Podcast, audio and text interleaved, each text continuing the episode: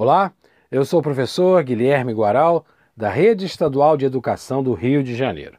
Esse é o podcast de número 18 da disciplina História do quarto bimestre da terceira série do ensino médio regular.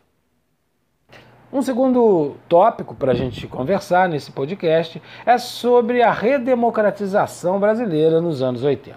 Depois de 21 anos de ditadura militar, de 64 até 1985, os militares perceberam que estavam perdendo a força e a liderança que tinham conseguido até nos anos 70 com o chamado milagre econômico.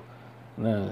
Nos primeiros anos da década de 70, o brasileiro teve a sensação de que estava vivendo na Suécia.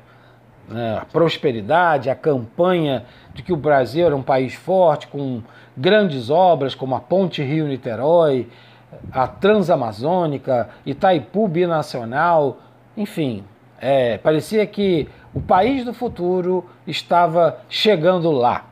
Mas com as crises do petróleo, mostrou que a economia brasileira não estava com essa força toda e que era extremamente dependente do petróleo que vinha né, que era, mesmo sendo produzido aqui, o que a gente refinava e utilizava vinha de fora.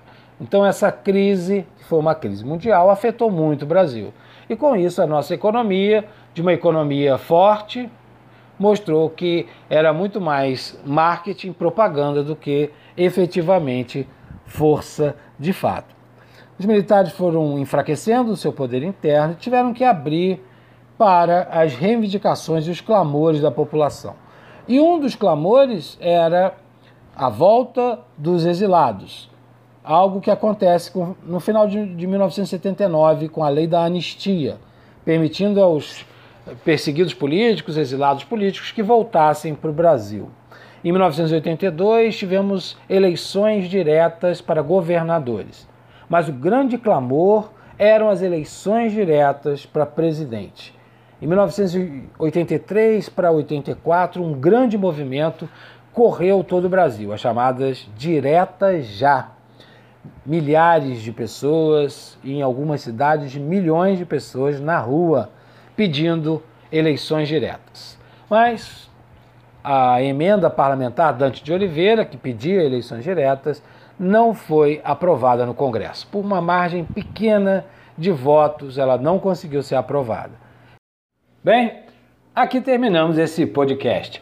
Eu espero que você tenha gostado e se ficaram algumas dúvidas, eu recomendo você consultar o material escrito, rever as videoaulas e procurar a ajuda da sua professora ou do seu professor.